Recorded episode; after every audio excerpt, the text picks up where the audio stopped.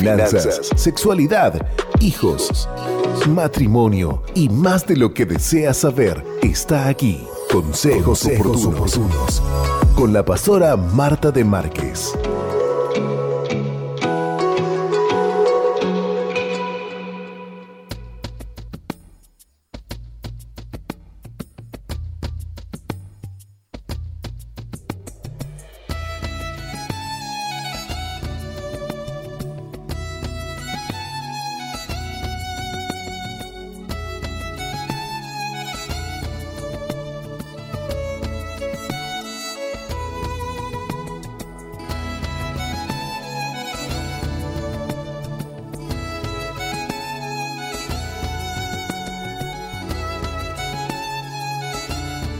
Bien audiencia, como cada viernes nos detenemos en el dial de la 91.5 SOE FM para compartir con ustedes el espacio de consejos oportunos junto a la pastora Marta de Márquez, a quien ya recibimos en los estudios. Buenos días, pastora, bienvenida. Muy buenos días, Joana. Dios te bendiga y Dios bendiga a toda la audiencia, más en estos tiempos que estamos viviendo, que escuchamos tantas noticias tristes y tantas circunstancias dolorosas, pero bueno, la palabra de Dios nos alienta, nos anima a perseverar en la oración, a confiar en Dios, a buscar más su rostro. Lo más importante de todo esto es que Dios sigue sentado en su trono, Jesús sigue intercediendo por cada uno de nosotros Así que en este tiempo podamos tener esa confianza en nuestro Dios. Vamos a orar. Oh Dios precioso, Dios amoroso, nos volvemos en esta hora a ti porque reconocemos cuánto te necesitamos. Así como un niño necesita de su padre, de su madre, así también nosotros necesitamos de ti. Venimos como niños delante de tu trono de gracia para alcanzar el oportuno socorro. Cuánto te necesitamos en estos tiempos tan difíciles que estamos atravesando, donde vemos a nuestro alrededor personas que están sufriendo, personas que han perdido la vida. Consuela a los familiares nos acordamos en esta hora de la vida de Mauri, Señor, que estés consolando su vida, su familia, su mamá por la pérdida de su papá. Señor, clamamos a ti en esta hora. Estamos viviendo tiempos difíciles y cuántos otros que han perdido un hijo, han perdido un esposo, una esposa. Clamamos a ti en esta hora, aquellos que tal vez perdieron una madre. Señor, que en este tiempo tú reconfortes tú traigas paz al corazón. Solamente tú puedes consolar el alma entristecida. Solamente tú puedes abrazarnos en esos momentos difíciles, en esos momentos de dolor. Oramos, intercedemos por esta nación y por tantas otras que están padeciendo, que están sufriendo, que están viviendo violencia, Oh Señor, clamamos en esta hora por todo lo que está ocurriendo allí en Colombia. Oh Señor, cuánta tristeza eh, vemos, Señor, en el mundo entero, en la India y en tantas otras naciones, Señor. Pero nada se escapa delante de tus ojos.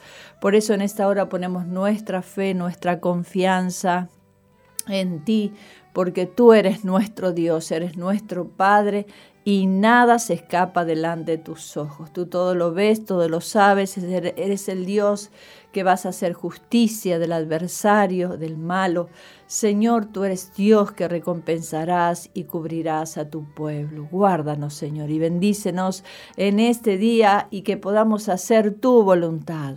Que Dios en este día podamos ayudar al que está en necesidad, consolar, oh Señor, ser una bendición en este día, que dejemos de lado las cosas de, de niños, Señor, en esta hora y que realmente podamos ser maduros en el Espíritu para poder bendecir a los que están a nuestro alrededor. En el nombre poderoso de Jesús, con la misma consolación que nos has consolado a nosotros, podamos consolar y ayudar a los que estén a nuestro alrededor. Te lo pedimos en el nombre poderoso de Jesús. Amén. Algunas características de la fe. Tener fe es una decisión. Tener fe es un paso de obediencia. Tener fe es un ejercicio espiritual. Tener fe es creer en lo que Dios dice en su palabra. Tener fe es decir sí a Dios. Tener fe es recurrir a Jesús en todo tiempo. Tener fe es saber que siempre tendremos esperanza. Tener fe es lo que nos eleva por encima de las circunstancias. Tener fe es no ocultarle nada a Dios, porque Él todo lo ve. Tener fe es ser obediente, aunque no sintamos deseos de serlo. Tener fe es un don que viene de Dios por la lectura de su palabra. Tener fe es saber que todo va a salir bien. Tener fe es la forma de superar nuestras limitaciones. La fe es la madre de la esperanza. La fe es el camino a la paz. Qué importante es que en este tiempo podamos mantenernos firmes puestos los ojos en Jesús, el autor y consumador de la fe. Que en este tiempo, si miramos a nuestro alrededor, nos vamos a caer. Si miramos las circunstancias dolorosas y difíciles que estamos viviendo, realmente vamos a decaer. Por eso es tan importante saber a quién estamos mirando y tenemos que mirar a Jesús.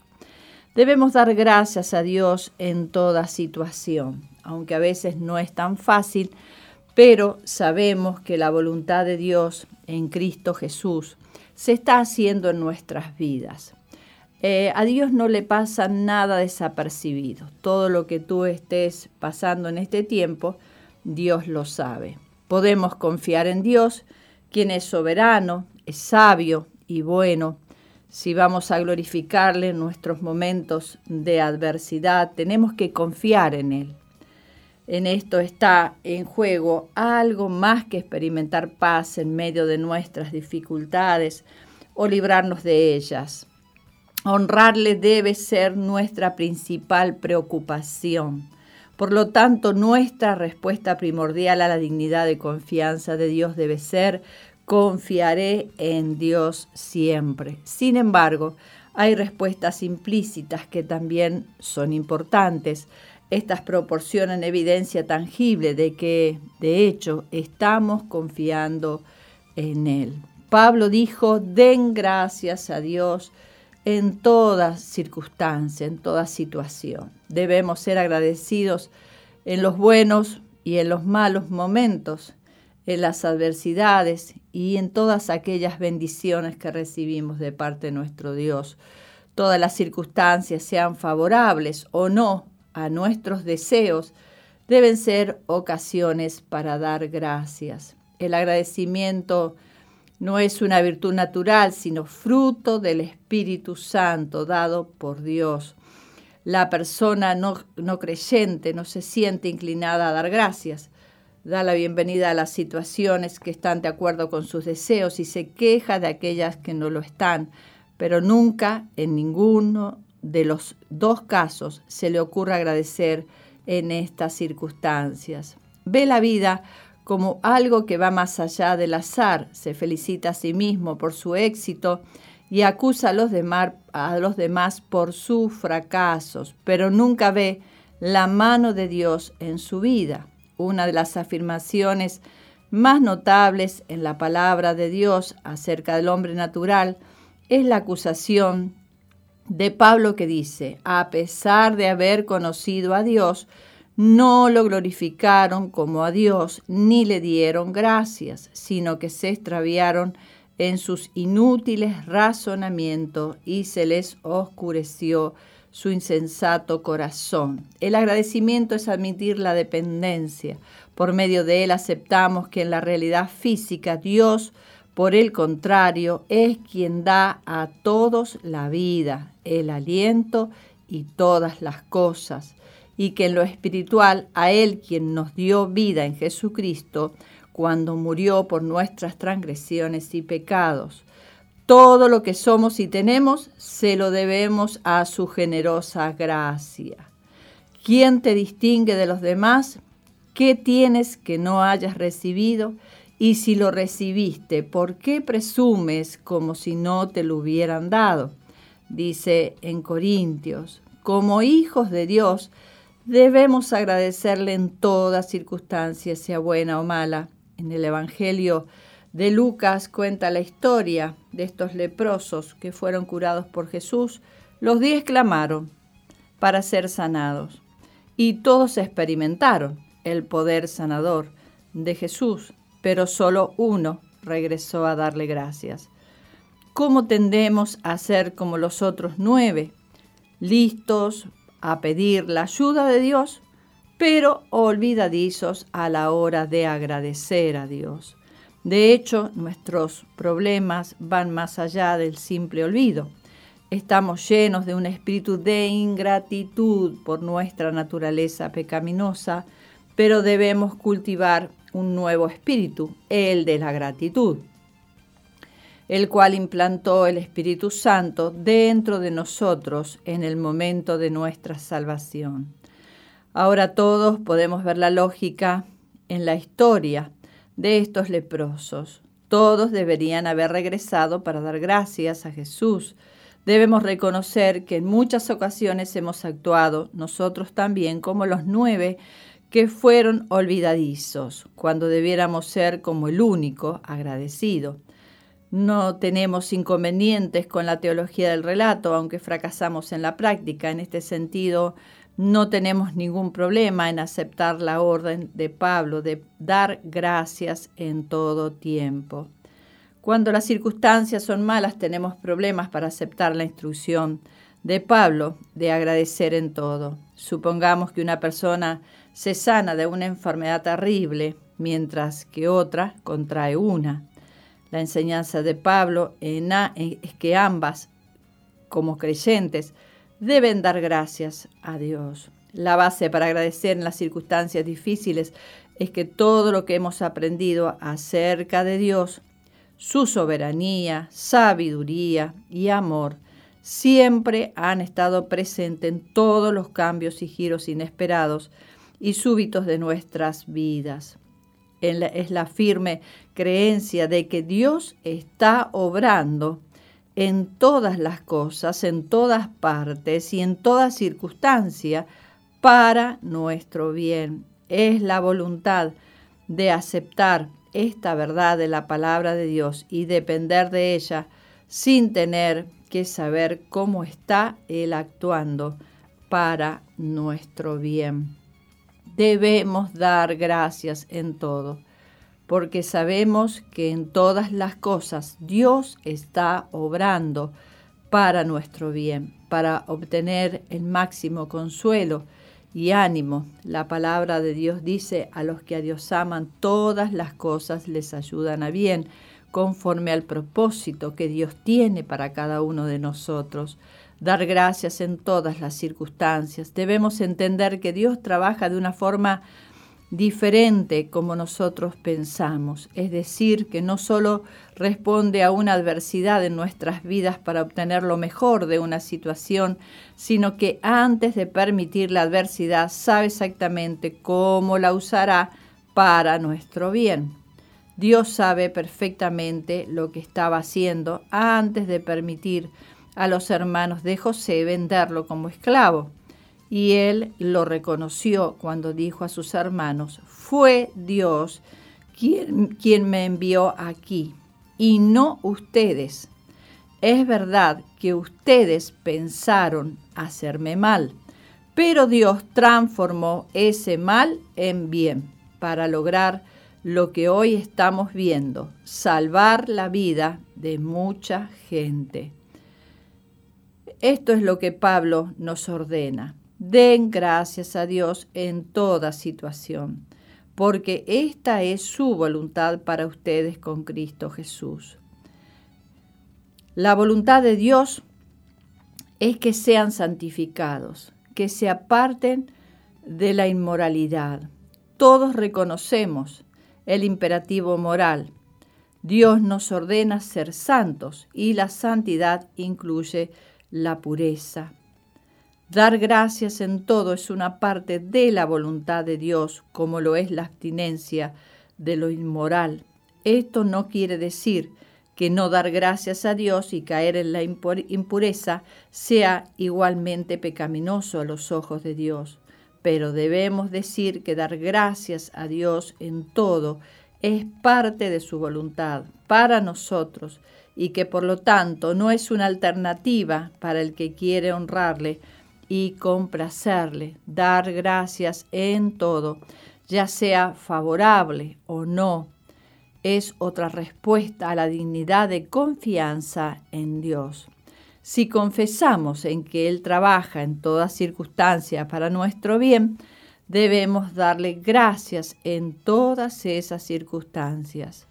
No darle gracias por el mal que pueda haber en sí, sino por el bien que se sacará de ese mal por medio de su soberanía, de su poder, de su sabiduría y de su amor. Otra respuesta a la dignidad de confianza de Dios es adorarle en los momentos de adversidad. Cuando el desastre inició, inicial golpeó a Job, la palabra de Dios dice, al llegar a este punto, Job se levantó, se rasgó las vestiduras, se rasuró la cabeza y luego se dejó caer al suelo en actitud de adoración. Entonces dijo, desnudo salí del vientre de mi madre y desnudo he de partir. El Señor ha dado, el Señor ha quitado. Bendito sea el nombre del Señor.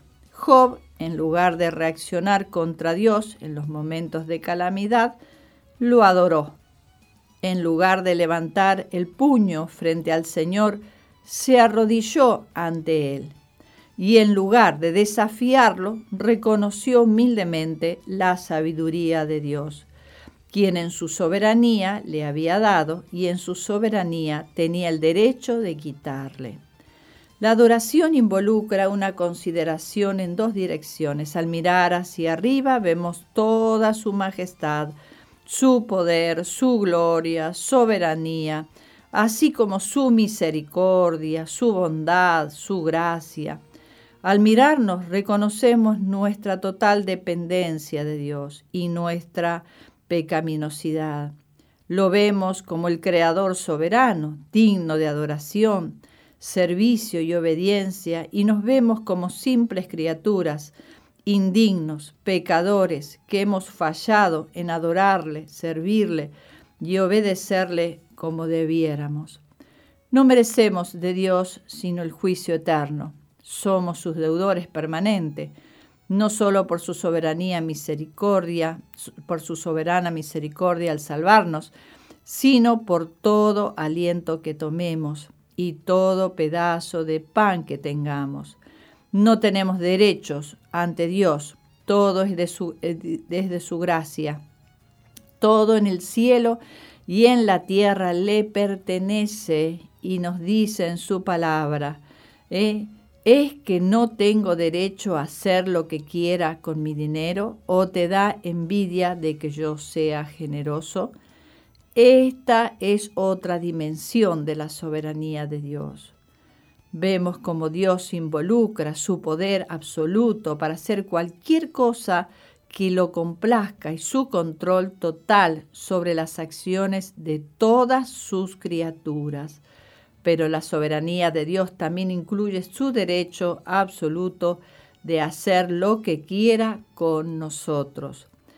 Que haya decidido redimirnos y enviarnos a su Hijo para que muriera por nosotros en lugar de enviarnos al infierno no era una obligación. Esto se debe únicamente a su soberana misericordia y gracia. Como le dijo a Moisés, voy a darte pruebas de mi bondad y te daré a conocer mi nombre y verás que tengo clemencia de quien quiero tenerla y soy compasivo con quien quiero serlo. Con estas palabras Dios estaba diciendo, no tengo obligaciones con nadie. Adorarlo con el corazón en momentos de adversidad implica una actitud de humildad, aceptación por parte nuestra del derecho de Dios de hacer lo que le plazca en nuestras vidas. Es un sincero reconocimiento de que lo que tengamos en cualquier momento, salud, posición, riqueza o cualquier cosa que deseemos, son un regalo de su gracia soberana y que nos lo puede quitar según su voluntad. Pero Dios no actúa hacia nosotros con soberanía sin propósito, usando su poder en forma opresiva o tirana. Él ha actuado con amor, misericordia y gracia y continúa actuando con nosotros en esa forma a medida que obra para conformarnos a semejanza de Cristo.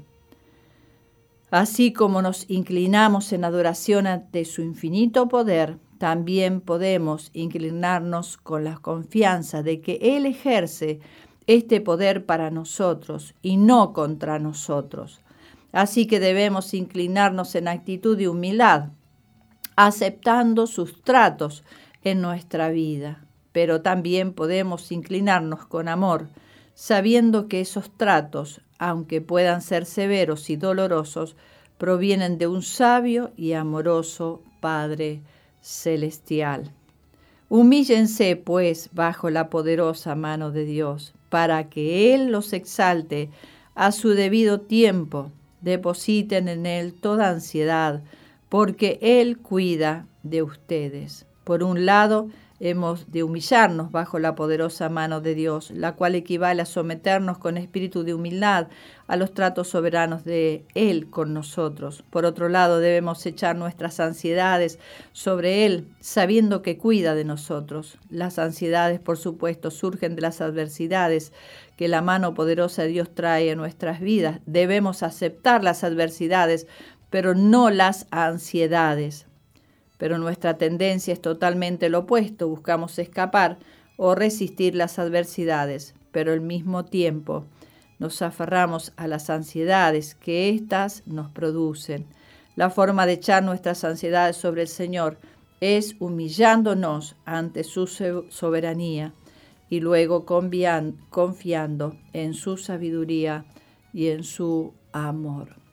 Qué bueno es que en este tiempo podamos buscar en el Señor la respuesta a las situaciones que estamos viviendo.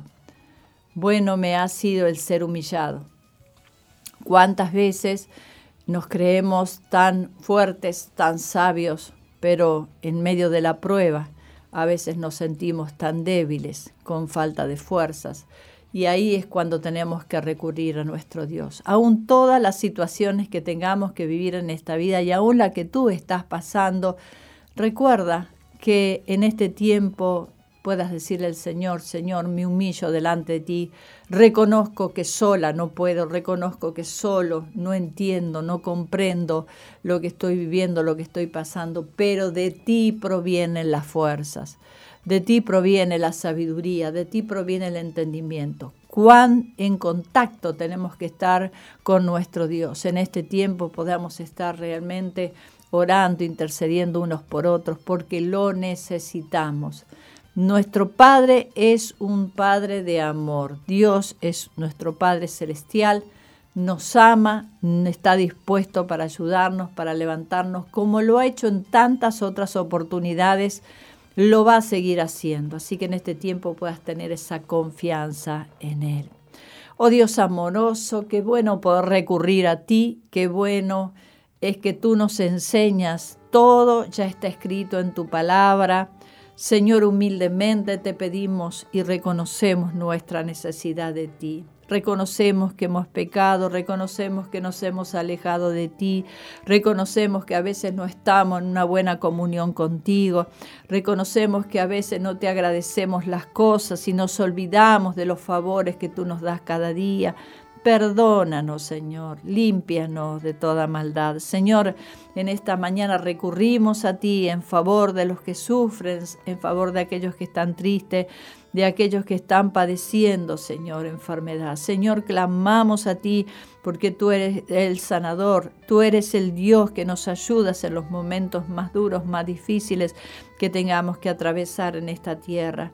Tú eres el que nos sostienes con la diestra de tu justicia. En ti confiamos, Señor, y que en este día podamos ser agradecidos porque si estamos tomados de tu mano no tendremos temor de ninguna cosa. Padre amado, bendice a tu pueblo en este día. Levanta al que está desanimado. Ayuda y socorre, Señor, a aquellos que están padeciendo soledad. Señor, fortalece a tu pueblo en esta hora y trae tu paz. Que no permitan que les roben tu paz, Señor, porque tú eres el único que nos das esa paz verdadera. En el nombre poderoso de Jesús te damos a ti toda la gloria y toda la honra. Amén y amén. Dios te bendiga.